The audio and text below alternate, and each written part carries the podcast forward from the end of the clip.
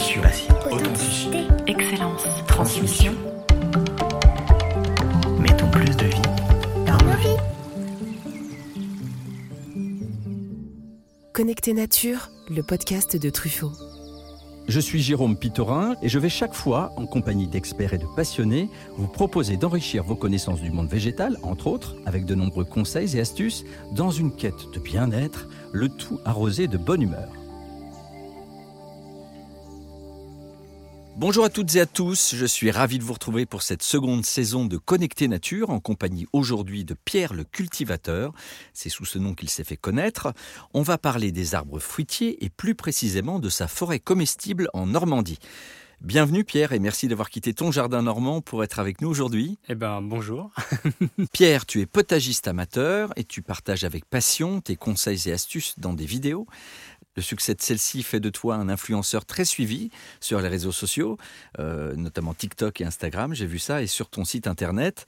Euh, fort de cet engouement, tu viens de publier ton premier livre, Réussir son potager, paru aux éditions Marabout, euh, début mars, et dans lequel tu consacres une partie à notre sujet du jour, les fruits, et les arbres fruitiers notamment, mais pas que. Raconte-moi Pierre, quel est ton premier souvenir, ta première émotion liée au végétal? Euh, moi, je fais partie d'une génération où on a fait germer des pépins, des noyaux dans du coton humide en primaire euh, pour essayer de faire pousser quelque chose et finalement de le montrer à la classe.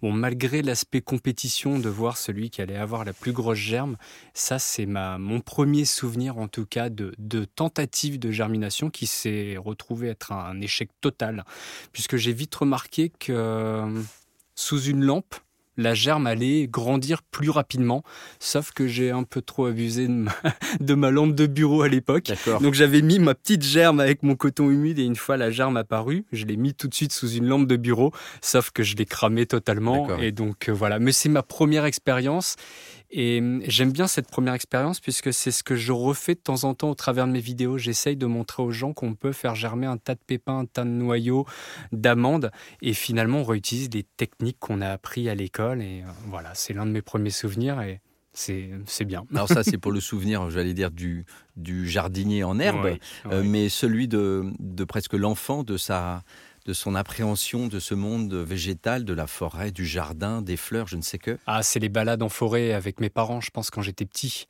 J'ai vécu en ville, dans des petits jardins de ville, donc pas d'arbres fruitiers. Mais par contre, on allait le week-end se balader en forêt. Moi, j'adore l'automne et, et le printemps, et plus particulièrement même l'automne, où on peut découvrir des paysages avec la, la chute des feuilles, la perte des feuilles, etc., de toutes ces couleurs. Et de se rendre compte qu'en forêt, euh, il y a un- une vue qui est complètement différente en fonction des saisons. Et c'est ça que j'ai apprécié aussi, de découvrir cet univers-là et où on peut finalement euh, se laisser, euh, se laisser euh, découvrir les choses et se laisser s'évader et profiter du moment, de respirer, se détendre. Alors comme évoqué tout à l'heure, tu as constitué une forêt comestible chez toi en Normandie. Euh, je propose que tu nous dises à présent de quoi il s'agit, comment tout a commencé pour toi, et de quelle façon tu as acquis ce savoir-faire afin de comprendre comment dessiner son verger, quand et comment planter ou encore tailler, sans oublier le rôle des insectes dans la formation des fruits et la cohabitation des fruits et des oiseaux. Euh, avant cela, j'aimerais que tu me racontes tes premiers pas au jardin avant d'être euh, potagiste, suivi par des centaines de milliers de personnes. Tu étais ingénieur en informatique. Bon, il y a une arborescence dans l'informatique, mais on est quand même loin des arbres, non? On est loin des arbres.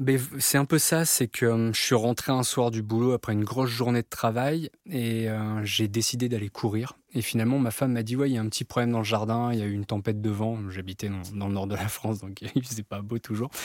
Et elle me dit Est-ce que tu peux aller voir? Donc je me suis retrouvé dans le jardin en basket et en tenue, euh, en tenue de jogging et et t-shirt.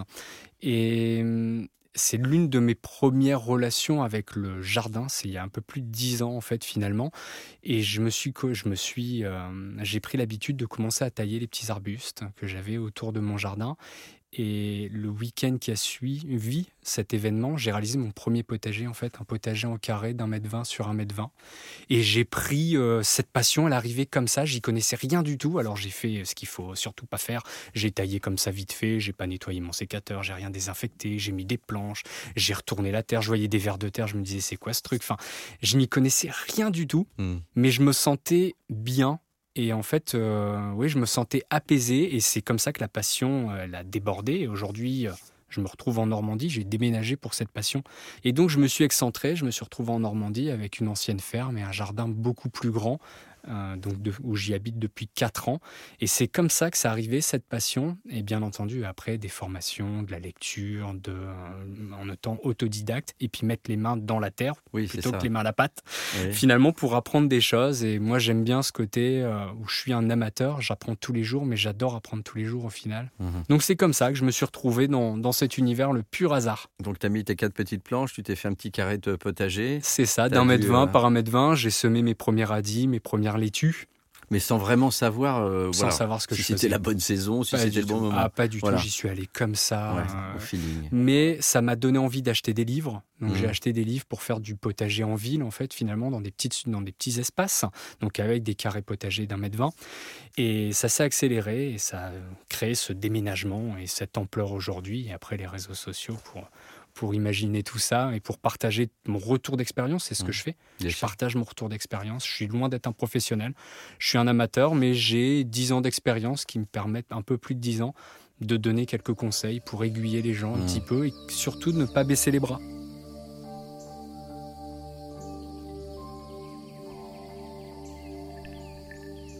Alors tu m'expliquais que tu avais euh, beaucoup lu et aujourd'hui tu inspires des gens ou tu conseilles des gens à travers tes vidéos. Il y a, j'imagine, à l'époque où tu as commencé, euh, aussi des gens qui t'ont peut-être inspiré. Ah bah totalement. Bah, moi je regardais les vidéos de, bah, de Olivier, le potager d'Olivier déjà, il y a 5 ans peut-être. Voilà, tout à fait. On a reçu ici l'an passé. Donc il m'a inspiré. Je suis même allé le voir euh, sur un salon euh, sur Paris hein, il y a quelques années. Il y a Damien Decars euh, sur la permaculture aussi. Mmh. Est-ce que dans ta démarche initiale de vouloir partager ces conseils-là, il y avait aussi quelque chose de l'ordre d'encourager de, les gens, démocratiser un petit peu ça auprès des des personnes qui, comme moi, ne sont pas forcément des, grands jardiniers. C'est pour ça que je me suis lancé sur, alors sur TikTok, c'est ma plateforme de, prédilection. Après, je me suis porté sur, sur Instagram. Mais je me suis dit, sur TikTok, il y a beaucoup de fun. On danse, on écoute de la musique, on fait de l'humour, des conneries. Et je me suis dit, ça serait bien, au travers de tout ça, de réussir à passer un message pédagogique. Des fois, on utilise du vocabulaire, des mots, mais on les explique pas. Bien sûr. Et quand je réalise une vidéo TikTok, je la montre à mon fils de 8 ans et je me dis, si lui la comprend, je peux la publier sur la plateforme. S'il la comprend pas, je la retravaille. Mmh. Pourquoi? Parce que oui, je pars du principe qu'il faut commencer petit, avec des légumes faciles, avec des fruitiers faciles, pour avoir des récoltes et en fait, quand on va goûter ces premières récoltes, on va avoir envie de continuer. Mhm. Et après, on s'emballe et ça devient un jardin de plus de 3000 mètres carrés. Et c'est n'importe quoi, mais, mais voilà. bah, c'est pas n'importe quoi, puisque tu as l'air de très bien t'en sortir avec tout ça. Alors, moi, j'ai envie que tu me décrives déjà cette expression forêt comestible que je trouve très jolie. Euh, elle vient de qui? C'est de toi? Non, pas du tout. Non, non, forêt comestible, alors ça a plusieurs appellations jardin nourricier, jardin forêt. Il y, a, il y a plusieurs termes qui existent. Le principe de la forêt comestible, c'est les principes d'une forêt, par contre, y intégrer des espèces comestibles qui vont produire des fruits ou du feuillage comestible ou j'en passe. Et après, il y a le principe de résilience, comme dans une forêt, c'est qu'une forêt, elle vit toute seule. Personne ne l'entretient. Alors ça, c'est un peu plus compliqué, parce que nous, on a un esprit quand même, il faut que le jardin, à la française, le jardin soit droit, bien taillé, rien ne dépasse. Et en fait, il faut réussir à s'affranchir de tout ça pour réussir à faire une forêt finalement comestible. Mais c'est l'un des travaux les plus compliqués, je pense. Et alors, au départ, ton objectif, puisque tu avais déjà accompli un petit potager lorsque tu étais à Lille, là, c'était vraiment de, donner vie à cette forêt comestible. Euh, est-ce que tu peux nous expliquer un petit peu tout ce cheminement quand tu es arrivé dans cette ferme? Qu'est-ce qu'il y avait? Et aujourd'hui, qu'est-ce qu'on y trouve? Donc, quand je suis arrivé dans ma ferme, donc elle est découpée en trois jardins. J'ai une cour avec mes, différents bâtiments. Donc là, il n'y a rien pour l'instant. Je vais, je vais faire un jardin médicinal, mais pour l'instant, il n'y a rien. Un deuxième jardin qui était en herbe totale donc c'était un terrain de foot, hein, concrètement, avec quelques arbres quand même. Il y avait un noyer, un mirabellier et quatre sapins. Et un dernier, une dernière strate qui était le verger, qui fait 3000 m2, où dedans, bon, je suis en Normandie, donc beaucoup de pommiers, beaucoup de poiriers, un mirabellier et un prunier. Donc ça, c'est ce qu'il y avait à l'époque. Et moi, quand je suis arrivé il y a 4 ans, j'ai tout de suite réalisé mon potager. Ça, c'est la première étape, en fait, finalement, de la, de la, de la forêt comestible, c'est réaliser son potager. Et comme je sais qu'un arbre, ça prend du temps, à pousser, je me suis dit, il faut rapidement que je plante des arbres différents. Donc la différence entre un verger et finalement la première étape d'une forêt comestible, c'est la multiplication des espèces. Mhm. Et la première étape, c'est de dessiner son terrain. Regardez la course du soleil, puisqu'il y a des arbres fruitiers qui ont besoin de plus de soleil que d'autres. Il y a des arbres qui prennent plus de place. Mhm. On prend un marronnier, Si je le place au milieu de mon jardin, à l'arrière, je vais avoir de l'ombre. Ouais. totalement. Donc il faut Ouais. le placer à des endroits stratégiques. Ça, c'est vraiment la première opération à faire, c'est planter les arbres. Donc j'en ai planté à peu près 80. C'est multiplier un peu les variétés et en prenant en considération son terroir. Bien entendu, il y a des arbres fruitiers qui me donnent moins de fruits ou je que je ne peux pas mettre. Je ne peux pas mettre un bananier dans mon jardin. Je suis en Normandie. Oui. Il va pas me donner. Je peux mettre un bananier, Oui, mais il me Il donnera sera- pas de banane. il sera décoratif. Voilà, c'est. Voilà, un peu ça. Regardez les vents. On regarde le soleil, on regarde le vent, le vent du nord. C'est le pire, puisque ben, les arbres vont, c'est ce qui se passe un petit peu euh, chaque année quand on a des, petites pro- des problèmes au niveau des fruitiers. C'est que les arbres vont monter en fleurs, parce qu'il fait beau, il fait chaud, et tout d'un coup il fait froid, et les fleurs vont tomber. Pas de fleurs, pas de fruits. Donc en gros, c'est regarder ça aussi, parce qu'un arbre qui est protégé du vent peut finalement garder ses fleurs même s'il y a une vague de froid. Donc c'est regarder vraiment tout ça, et après ramener de la vie, de la biodiversité au maximum, travailler rarement la terre. C'est un peu le, ce que j'essaye de construire. Donc ça, c'est les, les premières strates, le potager, les arbres fruitiers. Ensuite, on a tout ce qui est couvre-sol, donc les fraisiers, Mm. la sarriette, etc. On a les lianes fruitières. Donc euh, les plus connus, ça va être mûrier, ça va être la vigne. Mhm. Donc on peut faire grimper ces lianes fruitières autour des arbres, sur des murs, sur, des, sur du grillage, sur ce qu'on veut. Et, euh, et après, bah, c'est essayer de combiner tout ça avec des arbustes aussi rajouter, donc tout ce qui est framboisier. Euh, voilà, des petits arbres, des grands arbres. C'est euh, cohabiter tout ça, refaire une forêt et laisser aussi la nature s'installer. Quel conseil tu pourrais donner à ceux qui souhaiteraient aussi faire comme toi, c'est-à-dire euh, à quel emplacement on peut mettre par exemple des, euh, des framboisiers, des mûriers, à quel endroit on va pouvoir mettre euh, des rampants et autres? Alors moi j'ai dessiné mon jardin sur une feuille, une à deux, donc une grande feuille en gros. hein. j'ai dessiné mon jardin, j'ai placé le sud, j'ai placé le nord, l'est et l'ouest. J'ai placé les fruitiers que j'avais déjà présents en faisant des ronds. Donc les ronds, en faisant des, euh, bah, des ronds compas sur, sur ces, ces places-là, en me disant cet arbre à taille adulte, il va faire par exemple 10 mètres d'envergure, donc je vais le dessiner avec une échelle par rapport Bien à ma feuille, je place tout ce que j'ai. Et euh, là, je me dis, bah tiens, j'aime bien manger des cerises. J'ai pas de cerisier, mais j'adore les cerises. Je vais regarder les variétés qui existent.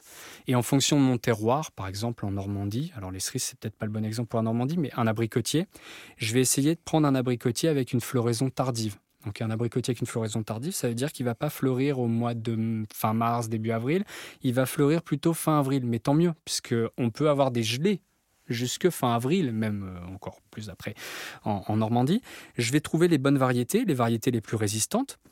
Et une fois que j'ai trouvé cet arbre fruitier, je vais quand même vérifier, pourquoi pas, si je peux, euh, comment se porte cet arbre, si je peux le voir en vrai euh, à âge euh, mature, Mhm. d'une dizaine d'années, et surtout goûter le fruit. Parce que si le fruit ne me plaît pas, euh, des fois d'une cerise à l'autre, on se retrouve, ben, j'aime plus cette variété que celle-là.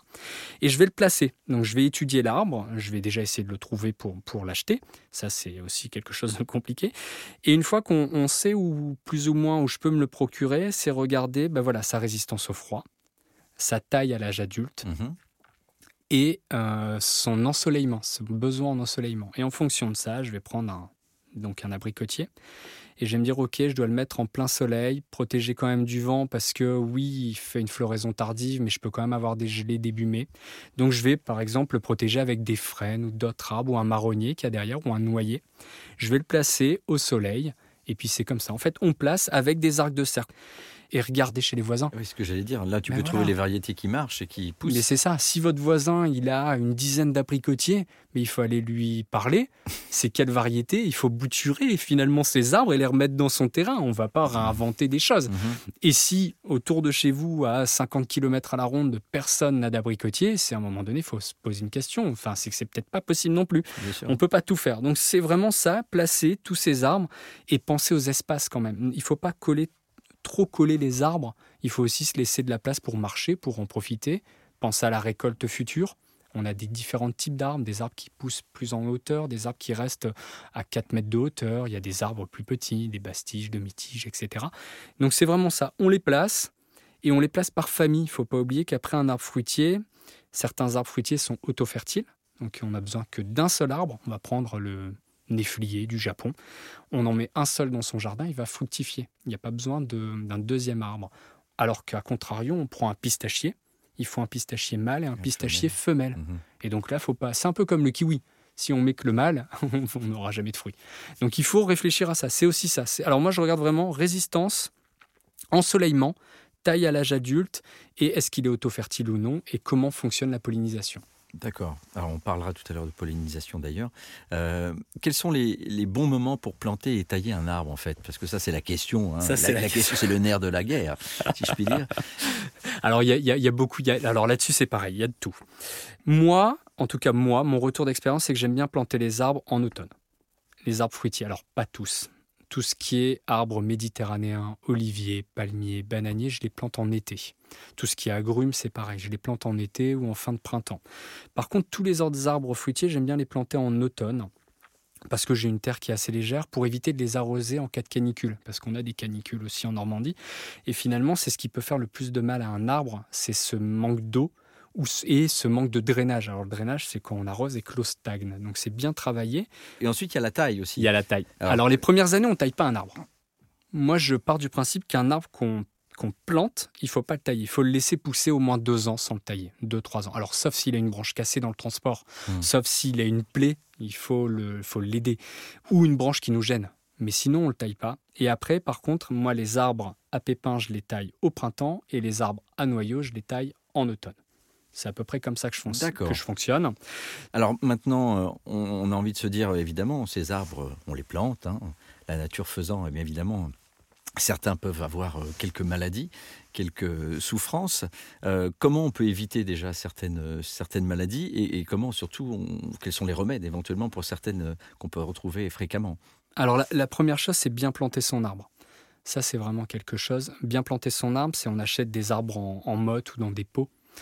Bon, alors il y a bien choisir l'arbre. Ça, c'est la première chose. Des fois, quand on soulève une motte d'un pot, on voit un chignon, par exemple, dans les pots. Le chignon des racines. Oui, d'accord. Ça forme un chignon. Souvent, c'est des arbres qui sont restés trop longtemps dans les pots. Donc, euh, c'est compliqué de les faire reprendre en terre. Mais ça peut se faire. Il faut gratter un peu le terreau, libérer les racines, etc. Réaliser un trou deux fois plus large, deux fois plus profond que la taille de la motte, la taille de votre pot. D'accord. Pour avoir une terre, pour que les racines puissent se développer facilement, puisqu'on va prendre, euh, bah, on va mettre les racines. Il faut que si la terre est trop compacte, trop caillouteuse, les racines vont avoir du mal à se, à, à se développer. Hmm. Donc une terre bien drainante, c'est ce que je disais tout à l'heure, pour éviter que l'eau stagne aussi, puisque sinon les racines vont, vont pourrir. Et moi, ce que je fais quand je réalise mon trou, parce que ça se fait pas du jour au lendemain non plus, alors vaut mieux faire ça quand il pleut. La terre, elle est un peu plus meuble. Mhm. Alors euh, bon, planter un arbre quand il pleut, c'est on n'aime pas trop, mais bon, c'est quand même plus pratique. Ou le lendemain, il faut pas faire ça en plein été quand la terre est, est bien sèche. Moi, j'aime bien, c'est baigner la motte de mon arbre dans de l'eau et je le mets en terre. Ça, c'est la première chose. Sur les arbres, il y a les collets. Il y a un collet de l'arbre. Alors le collet de l'arbre, c'est ce qui sépare les racines du tronc. Mhm. C'est une petite boursouflure. On appelle ça aussi un point de grève de temps en temps sur les arbres. C'est une petite boursouflure. Certaines personnes, quand ils plantent un arbre, ils enfoncent le collet sous terre. Et en fait, le problème de faire ça, c'est que le collet va prendre l'humidité et l'arbre va pourrir et il va mourir. Souvent, il y a des arbres qui meurent les premières années. Donc déjà, c'est laisser ce collet de l'arbre en dehors du sol. Souvent, on remet au même niveau. C'est-à-dire qu'on achète un pot, on remet le niveau de zéro, Mhm. l'affleurement, on le remet au même niveau que son sol. On évite de l'enfoncer de trop. Ça, c'est la première chose. Ne pas le tailler et protéger l'arbre. Moi, c'est ce que je dis toujours. Ne pas hésiter à mettre du bois autour du tronc, à Mhm. mettre de la paille. Alors moi, je mets les deux. Je mets de la paille et du bois Le pour coco, éviter de passer la, euh, la tronçonneuse, la tondeuse ou la débroussailleuse à côté. Parce que finalement, on va créer des, des lésions sur l'arbre, on va créer des petites fissures et ça, ça peut aussi créer des, des maladies qui vont se développer dans l'arbre. Donc déjà, c'est le protéger. Mhm. Donc on, on peut disposer aussi, donc tu le disais au sol, pour, euh, pour éviter aussi les, les dommages collatéraux de la tonte notamment. Tout à fait. Donc des petits copeaux euh, euh, par terre. Est-ce qu'il y a d'autres choses qu'on peut mettre au sol éventuellement pour euh, On peut mettre des cendres de cheminée, c'est ça aussi. Alors euh, avec parcimonie, il faut en mettre un petit peu. Sur des jeunes arbres de 2-3 ans, souvent c'est ce qu'on achète en jardinerie, c'est un verre à moutarde de cendre Hmm. qu'on dépose au pied de l'arbre. Voilà, donc ça fonctionne très bien. Bien. Alors, après ces, conseils, on imagine que l'arbre, lui, a pu grandir sans maladie. Et vient le temps de cette récolte tant attendue et qui est à la fois euh, qui demande beaucoup de travail et de temps. Euh, Est-ce que tu peux me rappeler juste euh, ton premier souvenir de ta première cueillette de ces premiers arbres-là et, les sensations que ça. Ah bah moi c'était énorme parce que j'ai rempli des brouettes en fait. Donc des brouettes de pommes, de poires dans tous les sens. Ça c'est l'un de mes premiers souvenirs mais c'est génial. En fait ce que j'aime bien moi quand je me balade dans ma forêt comestible c'est de pouvoir prendre un fruit. Je récolte ce que je mange. Le matin je prends mon petit déjeuner, je vais dans mon jardin, je récolte, je le mange tout de suite, c'est super frais. Je fais Mm. pas une récolte pour la semaine, Mm. sauf si vraiment j'ai beaucoup de pommes, je vais les stocker en cagette. Mm. Mais c'est ça, c'est le goût. C'est pas des fruits congelés, c'est des fruits, c'est enfin, incomparable. C'est clair. C'est incomparable. Donc, euh, je voulais que tu m'expliques aussi euh, comment on arrivait à, la fois à être protecteur de ces insectes qui sont quelquefois parasites, et pourtant certains insectes, les abeilles notamment, voilà, sont, au contraire des alliés. Euh, quelles sont à la fois les deux façons pour protéger et éviter le- les, uns et les autres? Il faut surveiller. Alors, il faut installer, il faut pas hésiter à laisser des bouts de bois à terre. Enfin, franchement, quand on taille, on se balade en forêt, on voit du- des tas de bois à terre au final, pour attirer euh, les hérissons, pour euh, faire des petits hôtels à insectes naturels. Finalement, une forêt, c'est euh, à, terre des hôtels à insectes, Hum. tout ce qu'il y a de plus euh, simple.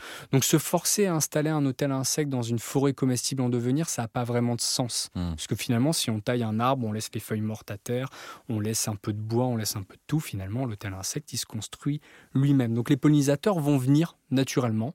On peut installer des ruches, hein, si on veut forcer un peu la chose. Et après, il faut être veillant à ce qui peut se passer. On a aussi les frelons asiatiques qui, a- qui sont Eh oui. présents. Alors moi, j'ai été, euh, j'ai eu euh, deux nids de frelons asiatiques euh, il y a deux ans il y a trois ans. Donc il faut regarder un petit peu ce qui se Mm. passe quand même. Il faut être vigilant. Et pareil, quand on récolte les fruits, bien regarder s'il n'y a pas d'abeilles dessus au moment où on va croquer dedans. Hum. Mais oui, c'est ça se fait naturellement en fait. Au plus il y a de fleurs, au plus il y a d'espèces, au plus vous allez avoir de pollinisateurs finalement dans le jardin. Il faut détourner aussi quelquefois leur attention quand même. Je parle aussi des oiseaux quand je dis ça. Alors les oiseaux, moi j'installe des nichoirs. Alors Ouais. beaucoup de personnes pensent que les oiseaux c'est un nuisible dans, le- dans les forêts comestibles puisque ça va venir manger les fruits. Oui. Ça adore manger les cerises, hein, c'est pas que les cerises. Non, pas que Mais- 16. Il faut savoir que les oiseaux, j'avais lu ça, j'ai lu ça dans plusieurs livres, ils, ils viennent manger les fruits parce qu'ils recherchent des points d'eau. Mhm. Ils ont soif, en fait. C'est pour ça qu'ils mangent les fruits.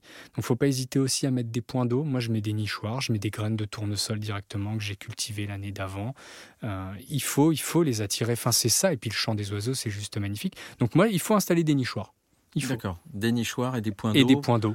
Des points d'eau, bah, vous pouvez prendre un seau, vous le Ouais. remplissez de cailloux, vous mettez de l'eau dedans, ils vont venir boire. faut pas hésiter à changer l'eau aussi, parce Mhm. l'eau euh, croupie, euh, c'est moins bon, c'est moins bon pour les oiseaux. Mais voilà, c'est ça. Donc euh, il faut savoir les accueillir en quelque sorte. Il faut savoir Voilà. les accueillir. Alors je sais qu'il y a une des raisons aussi pour laquelle tu t'es beaucoup investi dans cette forêt comestible.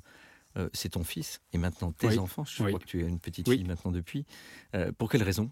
En fait, je, voulais que mes enfants puissent goûter des fruits euh, comme moi quand je quand j'étais petit. Je partais en vacances, on s'arrêtait près d'un arbre, on, cro- on croquait dans une pêche en Ardèche. Et en fait, c'est juste génial. Et j'ai voulu recréer ça un peu chez moi pour que mes enfants puissent déjà euh, prendre conscience d'une graine. On peut donner un arbre et finalement, on peut donner des fruits derrière et des récoltes. Avoir le goût de quelque chose sans pour autant gaspiller ou acheter en gros et que ça sorte du frigo, on croque dedans et vivre avec les saisons. Hmm. Euh, mais je trouve que et puis c'est l'école de la patience, le jardin. Alors moi, je suis d'un univers euh, l'informatique, euh, la patience, euh, pas vraiment. On développe un truc et tout de suite le lendemain c'est fonctionnel. Alors la Mhm. patience n'existe pas. Mais euh, l'école de la patience, c'est juste génial de se dire, bah voilà, il faut laisser le temps pour que ça se développe, pour pouvoir récolter ces choses-là. Et après, moi, je suis très content de voir mes enfants qui commencent à reconnaître euh, les arbres, finalement, Ouais. directement quand on se balade, euh, la cueillette sauvage, reconnaître telle ou telle plante. euh, donc, c'est super. Ben, c'est une belle raison. Et puis c'est aussi euh, leur permettre de, de peut-être prendre la suite de cette passion. Peut-être. Souvent ou, ça se oui, transmet. oui, ou après, il y a plein de métiers, finalement, qui sont aussi liés. Mais un Oui. bon cuisinier, finalement, il faut qu'il ait les bons produits. pas faux. C'est pas euh, faux. Euh, Pierre, rien n'a l'air euh, de t'arrêter en tout cas, et j'imagine que tu dois avoir d'autres projets en cours euh, ou dans les tiroirs de ton abri de jardin. Ah oui, Ah, beaucoup. Quels sont-ils, dis-moi Il y a, il y a trois projets. La serre pour réussir à ramener des fruitiers un peu atypiques que je peux pas laisser finalement dehors. Donc on parlait des agrumes et bananiers. La mare pour ramener de la biodiversité, pourquoi pas des canards, des coureurs indiens, etc. Donc d'autres animaux, puisqu'aujourd'hui j'ai des poules et des chiens. Et euh, installer des ruches. Donc oui, alors par contre, pour installer des ruches, moi je fais partie des gens qui pensent qu'il faut faire des formations quand même, ça se fait pas comme ça. On ne devient pas apiculteur finalement du jour au lendemain. Et ça prend du temps. C'est des formations, c'est, euh, je crois que c'est une vingtaine de formations sur un an, un peu plus de 20 même. Donc il faut prendre le temps. C'est en cours. Oui, j'ai vu que tu avais fait beaucoup de formations d'ailleurs. euh, Oui, Pour un autodidacte, euh, Ben, j'ai tu, as, tu as appris sur le tas différentes techniques à travers ça. des formations. c'est ça. Donc tu beaucoup pas de vidéos. seulement des livres. Voilà. hein. Ouais. Vidéos, livres et formations aussi pour apprendre des gens et beaucoup de visites. Quand je pars en vacances, je visite Mmh. les forêts comestibles, les jardins, les potagers euh, ouverts. D'accord. Donc encore plein de projets. Euh, et je sais que tu y travailles beaucoup, ton jardin. hein. Je ne Oh sais pas combien d'heures par semaine Oh, tu plus de passes. 35 heures par semaine. D'accord. bon, très bien. Plus les vidéos pour, euh, Ah pour oui. les réseaux sociaux, ça fait Et plus de mon boulot. travail à côté. Parce que tu, tu as gardé ton activité? J'ai toujours mon activité à côté, tout à fait. Non, non, c'est beaucoup de travail. Mais bon, c'est une passion, donc euh, pff, le travail, euh, Ouais. c'est pas vraiment un travail. Bon, c'est joliment dit. Euh, alors avant de, de se quitter, j'ai deux petites questions à te poser. Je voulais savoir euh, si tu étais un arbre fruitier ou si tu étais un fruit, euh, lequel serais-tu? Ah, la pomme. Ça, c'est le normand d'adoption qui parle Mais ou- le, le- le fruit que je préfère, c'est la, la prune. Mais si je devais être un fruit, oui, la pomme. Pourquoi? Déjà, oui, c'est le normand qui parle. Mais parce que ça se conserve bien. Et j'espère qu'au fil des années, je vais réussir à me conserver autant qu'une pomme peut se conserver, finalement, pour réussir à continuer ma passion. Hmm. Parce que le pire quand on est passionné de jardin, c'est les maux d'eau, c'est Ah la oui. fatigue, euh, c'est la météo. Donc la pomme, oui, c'est. La pomme. Bah oui. Voilà, en espérant qu'il n'y ait pas de pépins. hein, à l'avenir pour ta santé, j'entends. Et, et si tu devais être un, un outil euh, de, de jardin, euh, lequel Ah, le sécateur. Ouais, le Ah ouais? sécateur. Oui, parce que c'est un outil euh, qui est pas trop compliqué à utiliser, que tout le monde a. Et c'est le meilleur ami quand même euh, du jardinier finalement. Donc moi j'ai toujours dans ma poche le, le- le sécateur. Et euh, Vas-y, montre. là il est pas là. Mais dans ma poche dans le jardin, Oui. même si je fais autre chose, totalement autre chose, j'ai toujours un sécateur avec Mm. moi. Parce que ce que j'aime bien, c'est ben voilà, c'est me dire que, et c'est ce que j'essaye de faire aussi au travers de mes vidéos ou même au travers de mon livre, c'est que je suis présent à côté des, des gens. J'essaye de les aider au maximum et je trouve que le sécateur, il est là, il est présent à côté des gens. Et, et si, je suis, si on m'affûte de trop, je deviens tranchant. Ah oui, je vois ça, oui. Bon, on va être obligé de couper, du coup, euh, notre conversation, puisqu'on arrive au terme de celle-ci. Pierre, un grand merci pour tes nombreuses astuces et, et tuyaux, hein, qui ne font pas qu'arroser. On a pu le constater. J'invite ceux qui nous écoutent à te suivre en regardant tes vidéos pratiques, ludiques et drôles, quelquefois, sur TikTok, Instagram ou ton site internet, et aussi à te lire dans Réussir son potager, paru chez Marabout. Et j'apprécie que tu aies laissé euh, tes pommiers et pruniers pour venir jusqu'à nous, nous raconter ton expérience euh, et, euh, et- et nous faire partager ta passion pour les arbres fruitiers notamment. Eh ben merci. Merci à vous d'avoir été avec nous dans ce nouvel épisode de Connecter Nature et à très bientôt avec Truffaut. Notre podcast se termine déjà, mais restons connectés à la nature. Tous nos épisodes sont disponibles sur les principales plateformes d'écoute et sur notre site truffaut.com. Je vous dis à très vite pour cultiver ensemble notre jardin et notre esprit.